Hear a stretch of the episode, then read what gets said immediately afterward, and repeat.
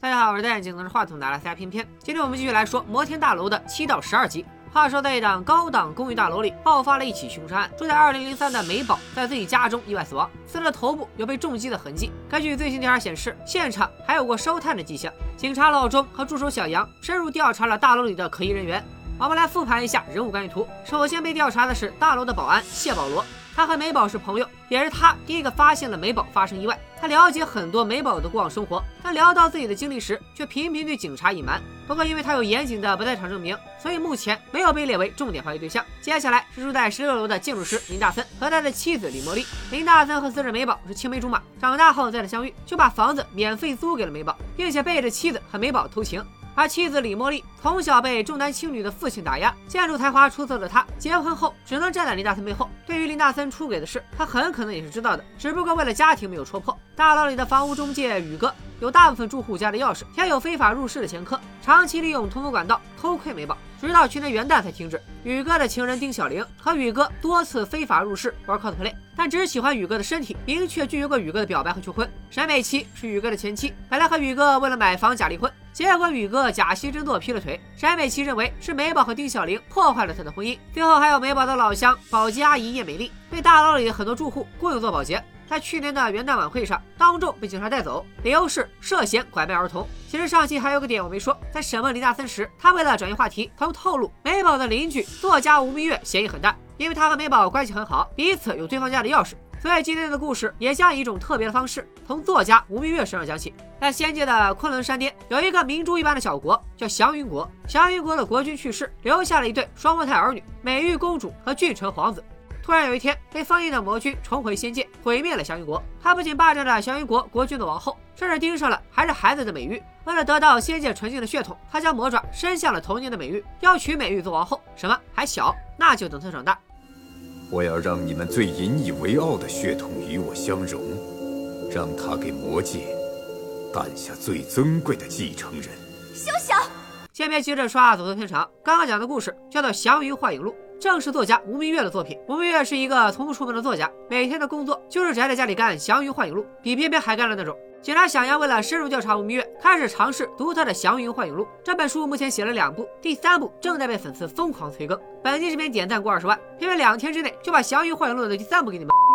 呃，不好意思，干顺手了。刚才开篇讲的就是这个故事的基础设定。小杨还没看完后续，就被老钟打断了。他们该去调查吴明月本人了。吴明月不出门是有原因的。当年她本来是个喜欢到处旅游的外向女孩，她的未婚夫还是喜欢待在家里的宅男。吴明月强行说服未婚夫陪她出国旅游，可没想到他俩在国外遭遇恐怖分子无差别枪击，未婚夫死在了血泊当中。从此吴明月就患了巨矿症，不敢再迈出家门一步。被调查时，吴明月还提到了一个作家和一本书《杜鲁门·卡波特的冷血》。这本书的灵感源于卡波特对一起真实案件的了解。他因为深入理解凶手佩里的内心，才写出了这部作品。佩里被执行绞刑之后，卡波特丧失了灵感，再也写不出这么好的作品。正在被警方调查的吴明月，为啥会突然提起这件事？是否在暗示他的作品和美宝的死有什么联系？老庄布置下了任务，让小杨一个晚上读完《祥云幻影录》的前两部，还要干个读后感出来。小杨有点无奈，她晚上约了男朋友一起看电影，却又不想放下工作。小杨打着手电看书，遭到了邻座和男友的疯狂白眼，只能借口上厕所继续看书。然后在厕所里，小杨入坑了。在祥云国，面对魔君几乎变态的要求，美玉没有选择，只能答应。因为如果她敢反抗，魔君就会疯狂折磨她的母亲和弟弟。但妥协并没有带来和平，魔君放任手下和宾客欺辱皇子俊臣，自己则虐待美玉之后，把她送出了祥云国，和一群犯人一起押送到了葬魂谷。这里关押了所有不服从魔君的人，他们每天都会遭到毒打。有一天，一只银狐突然出现，替美玉挨下了一记重重的鞭子。并把他带到了一处断崖下，认识了一只断了翅膀的仙鹤。就这样，美玉和银狐仙鹤从此相依为命，过上了没羞没臊。小杨看书看得正爽，男朋友突然大喊他的名字，把他拉出了坑。电影已经散场了，男友者的他根本不知道《桃花侠大战菊花怪》这个票有多难买。怎么会有这么脑残的名字？你自己编的吧？这部电影根据真实事件改编，人物都是有历史原型的。说者无心，听者有意。小杨懂了，这《祥云幻影录》哪是书，这就是一个破案指南啊！这儿书里来看，保罗和林大森说的都是真话。美宝确实有一个弟弟，对应的就是故事里的俊臣，而仙鹤和银狐可能也是对应两个对美宝很重要的人。故事再次回到祥云国，美玉在仙鹤和银狐的陪伴下，默默磨出了一把利刃。她将利刃悄悄埋进了银狐的身体，并带着银狐和仙鹤回到了祥云国。美玉试图解救弟弟离开，却被魔君发现。银狐在战斗过程中被魔君杀死，美玉为了保弟弟逃生，只能主动留下牵引住了魔君。只有仙鹤带着弟弟成功逃脱。你难道还不明白吗？到底还要牺牲多少人，你才会爱我？我答应你，我可以还你弟弟自由，只要你试着爱我。那么问题来了，前面截至目前，魔君张三共涉嫌了几项犯罪行为？请分别指出。倒计时三秒，本题八分。答：威胁恐吓，啊，强制监禁，故意伤害，最重要的是猥亵未成年少女。聪明的小葵花们告诉我，你们答对了吧？答错也没关系，小杨也没答对。而且魔君的故事到这里又结束了，小杨没办法，只能去找作者吴明月催更。吴明月因为美宝的死，已经不打算再出场第三部，但小杨告诉他，美玉的命运不该被人做好选择。我们越也知道，好的故事该有一个反转。美玉的故事如此，美宝的故事也如此。几经犹豫，他最后还是把第三部的电子版单独发给了小杨。第三部里，美玉同意了魔君的所有要求，并强迫自己爱上了魔君。大婚典礼上，魔君把死去的银狐做成了狐皮，披在了美玉的身上，做成嫁衣。洞房之夜，魔君丑恶的嘴脸扑在了美玉成熟的身体上。那一刻，美玉明白了，这样扭曲的感情根本不该被叫做爱。她以为妥协能换来母亲和弟弟的安全，但事实却永远不会是这样。只有让恶人有恶报，这一切才会结束。她伸手摸下了身上的狐皮，抽出了那只藏在狐皮里的利刃，在魔君离自己最近的那个瞬间，狠狠地插进了他的身体。镜头一转，吴明月拿出了一张美宝留给他的照片，照片上的孩子穿着白色裙子，遍体鳞伤。故事结束了，吴明月用纸包好了照片，打算不再提起。现实也像他小说结尾写的那样，一切都结束了。那个女人，她从黑暗中来，又在黑暗中离开。咱们继续来跟老钟一起查案。前面提到，书中美玉有个弟弟叫俊臣，而美宝也确实有个弟弟叫严俊。严俊从小就被人贩子叶美丽拐走，改名叶淑俊，成为了青年钢琴家。严俊的父亲严永元，也就是美宝的继父。去年元旦，在媒体的镜头下，父子俩相认，叶美丽也被警察带走，判刑进了监狱。接下来的故事就要从这个叶美丽讲起。叶美丽已经被关进了监狱，又是跨省案件，调查需要申请流程批手续。期间，老庄和小杨走访了大楼里其他雇佣过叶美丽的住户，大家都反映叶美丽是很好的人，干活勤快，做饭好吃，甚至还会英文和专业的医疗急救知识，怎么看都不像是个人贩子。跨省案件审批流程很繁琐，他们通过一个老周以前带过的女警的帮助，几经周折，还得在监狱开始了对叶美丽的问话。其实。我等你们等了很久了。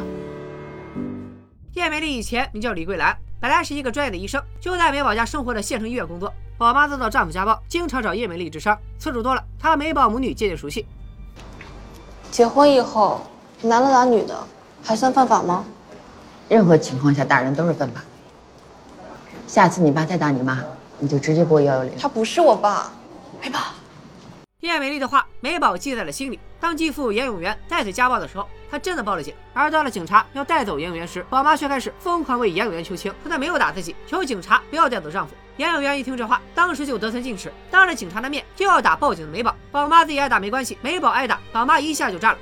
你打我亏你不是我女人！姐，警察同志。我身上的伤都是他打的。你胡说什么你？不过，放在当时的小城，家暴这种小事根本不是什么大罪。严永元关了几天，就又被放了出来。反倒是叶美丽责怪自己多嘴，不该告诉美宝报警的事。宝妈没有执迷不悟，也没有怪她，而是真诚的感谢叶美丽救了自己一手。这让叶美丽觉得宝妈这个人还不是无药可救。叶美丽开始逐渐走进宝妈家的生活。有一次，宝妈急着回老家占用一个拆迁的人头数，严永元也跟着回去了。美宝姐弟没人照看，叶美丽主动提出要帮她带一天孩子。谁知道宝妈从此一去不复返，叶美丽没成家，渐渐的把两个孩子当成了家人。她送两个孩子上学，让阿俊上钢琴课，但根据法律，她并不能领养两个孩子。按照领养程序，弟弟必须被送到政府指定的福利院，由福利院指定领养家庭。而姐姐已经过了十四岁，任何形式都不可以再被合法领养。美宝听说弟弟要被送走领养，也不管有没有人领养他们姐弟了，连夜就要带着弟弟逃走。叶美丽及时发现，追了上去。面对两个无依无靠的孩子，她也没法狠下心来把两个孩子拆开送走。最终，她放弃了把阿俊送去领养，决定一个人带着两个孩子一起生活。我们三个在一起，从今往后，我保证。我们绝不分开。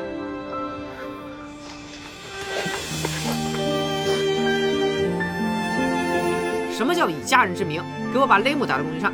就这样，三个人正式生活在了一起。直到有一天，宝妈突然回到了小城，宝。妈解释说，这段时间一直在被严永元纠缠，对方逼宝妈把拆迁的钱给他。不给就囚禁加暴打，宝妈这次也是趁着严永元不注意，这才逃了出来。死里逃生的宝妈洗心革面，她没有从叶美丽手上接走孩子，而是请求叶美丽让她留下，两人一起照顾两个孩子。她主动提出分摊房租，努力的到处打工。她打工的小饭店，从老板到客人都夸她懂事又勤快。但事情哪有那么简单？就像我们月书里写的那样，恶魔就是恶魔，走到哪里都不会放过你。严永元追到了宝妈打工的饭店，天天砸场子挑事老板为了生意不得不开除了宝妈。宝妈在那打工，严永元就追到哪。宝妈刚刚燃起生活的希望，又再次被碾碎。她又回到了舞厅，借酒消愁。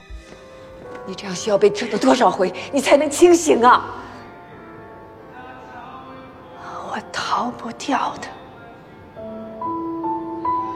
我这一辈子都逃不掉。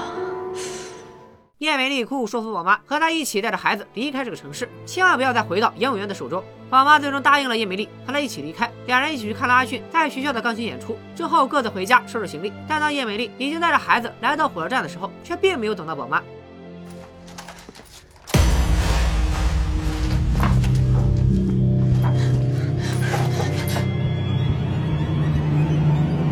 去哪儿？宝妈被严永元截住了，不用说，又是一通暴打。叶美丽没有等到赶来的宝妈，却等来了医院的电话，宝妈死了，坠楼自杀。叶美丽瞒下了信息，但小美宝还是看出了叶阿姨脸色不对，察觉到了什么一样，找借口在火车开走的前一刻下车离开，目送载着叶阿姨和弟弟的火车开走。人贩子叶美丽的故事讲完了，身在监狱的她，除了一张沾着血的合影，已经什么都没有了。美宝的弟弟阿俊已经长大，成了有名的青年钢琴家，但他在童年时关于钢琴的故事却伴随着一段可怕的记忆。小时候，阿俊空有超群的钢琴天赋，但却没有地方练琴。而他们有个同学，每天都被家长逼着练琴，却一心只想出去玩。姐姐美宝和这个女同学达成合作，让阿俊穿上女装替同学每天练琴。同学每次还会给美宝姐弟报酬。好在同学的父母长期外出，家里只有眼神不好的奶奶，每天只要听到琴声，就以为孙女在练琴。姐弟俩靠着一套骚操作，既赚了同学的钱，又让阿俊得到了练琴的机会。但就和玩 cosplay 的宇哥一样，套路玩多了，总有一天要翻车。阿俊女装练琴时，老师突然家访，戳穿了几个孩子的计划。从此，弟弟只能用纸板练琴。一次晚上的机会，弟弟在一家照相馆的旧钢琴上弹出了一首钢琴曲。这架钢琴是照相馆的宋老板过世的妻子留下的，这首曲子也是妻子生前经常弹的。老板一时感动，就将钢琴送给了这个有缘的孩子。但钢琴搬回了家，带来的不是音乐，而是父亲疯狂的折磨。严永元并问姐弟俩哪来的钱买钢琴，把钱都藏在了哪里。他还想出来了一个变态的惩罚方法：姐姐犯错就惩罚弟弟，弟弟犯错就惩罚姐姐。今天是弟弟想弹钢琴，所以严永元决定惩罚姐姐。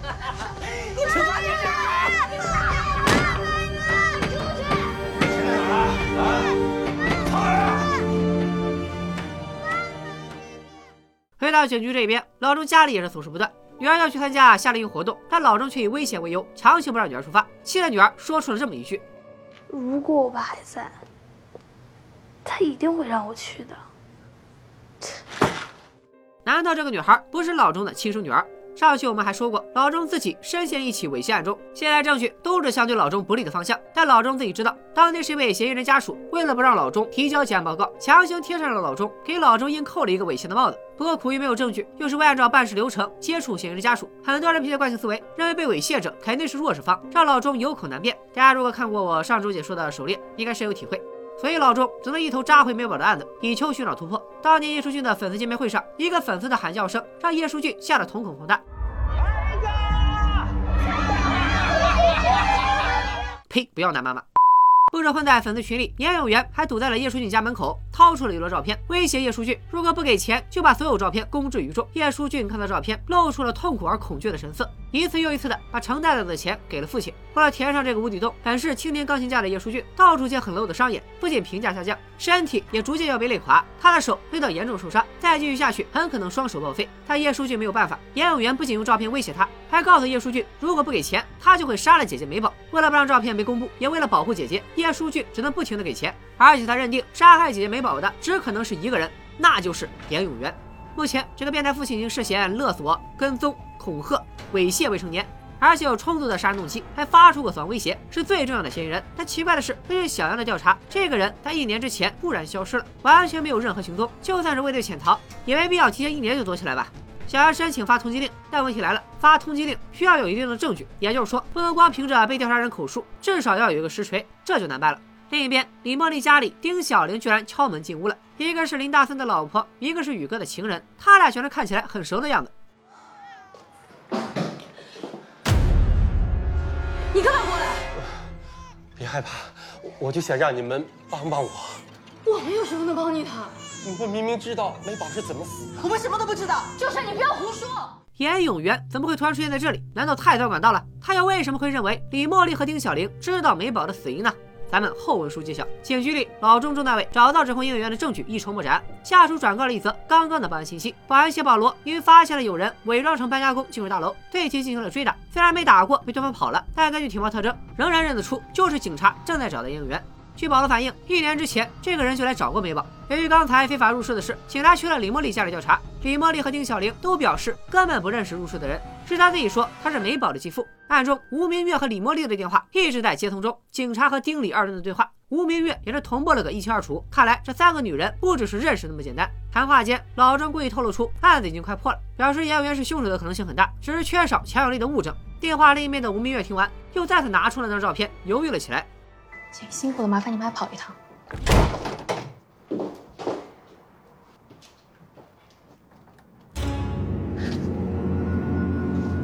是的，老钟赌这两个人一定知道点什么。警察走后，吴明月顶着强烈的空旷恐惧症，跌跌撞撞走出家门。就在老钟的车离开的最后一刻，叫住了他们。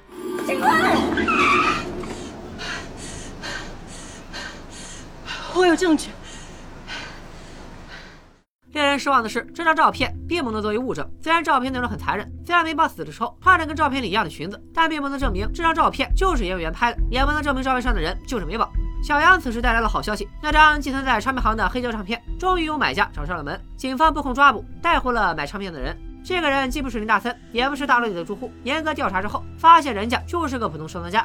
行吧，钱退你，唱片还回来。人虽然没抓到，但唱片里却发现了新的线索。唱片内层里有一枚清晰的指纹，正式业务员。一枚指纹不够定罪，但发通缉令足够了。老钟和小杨继续分析案件。老钟发现建西大楼的租售挂牌情况开始发生变化，多了三套房子挂牌出售，分别是美宝家楼上的二幺零三、楼下的幺九零三以及隔壁的二零零四。这三套房子业主早就委托宇哥出租出售，但一年来却一直空置。也就是说，除了吴明月家的二零零二，美宝家一直被空房子包围。二零零四控制好理解，宇哥要爬管道嘛？那另外两个有什么理由呢？丁小玲和李茉莉认识，宇哥又在租房挂牌的操作上行为诡异。老郑看着人物关系图，脑海中大楼里的人一个个闪现：大森、保罗、美宝、小玲、茉莉、宇哥、情人、朋友、邻居、中介。如果这些人的关系从一开始就是一整套的谎言，如果没有一个人说个实话，把他们的关系推翻，又该如何重建呢？有没有可能这帮人这么做，为的是掩盖他们真实的关系呢？这时，有一个人走进了警局，他就是严永元。摩天大楼的人物关系即将被重新推翻，头号嫌疑人严永元又来自投罗网。动画里银狐和仙鹤到底对应了谁？严永元为什么说李茉莉能帮他洗清嫌疑？天天为了业绩奔走的宇哥又为什么要让好几套房子白白空置？还有老钟的猥亵案能否翻案？那个要去夏令营的女孩到底是不是他的女儿？人物还是那些人物，但关系图似乎要在下一集开始重写了。最后的大魔王终于登场了。最后的反转也即将来临，祥云幻影录偏偏干不出来，但摩天大楼还是可以的。本期视频点赞过二十万，咱们马上解锁大结局，拜了个拜。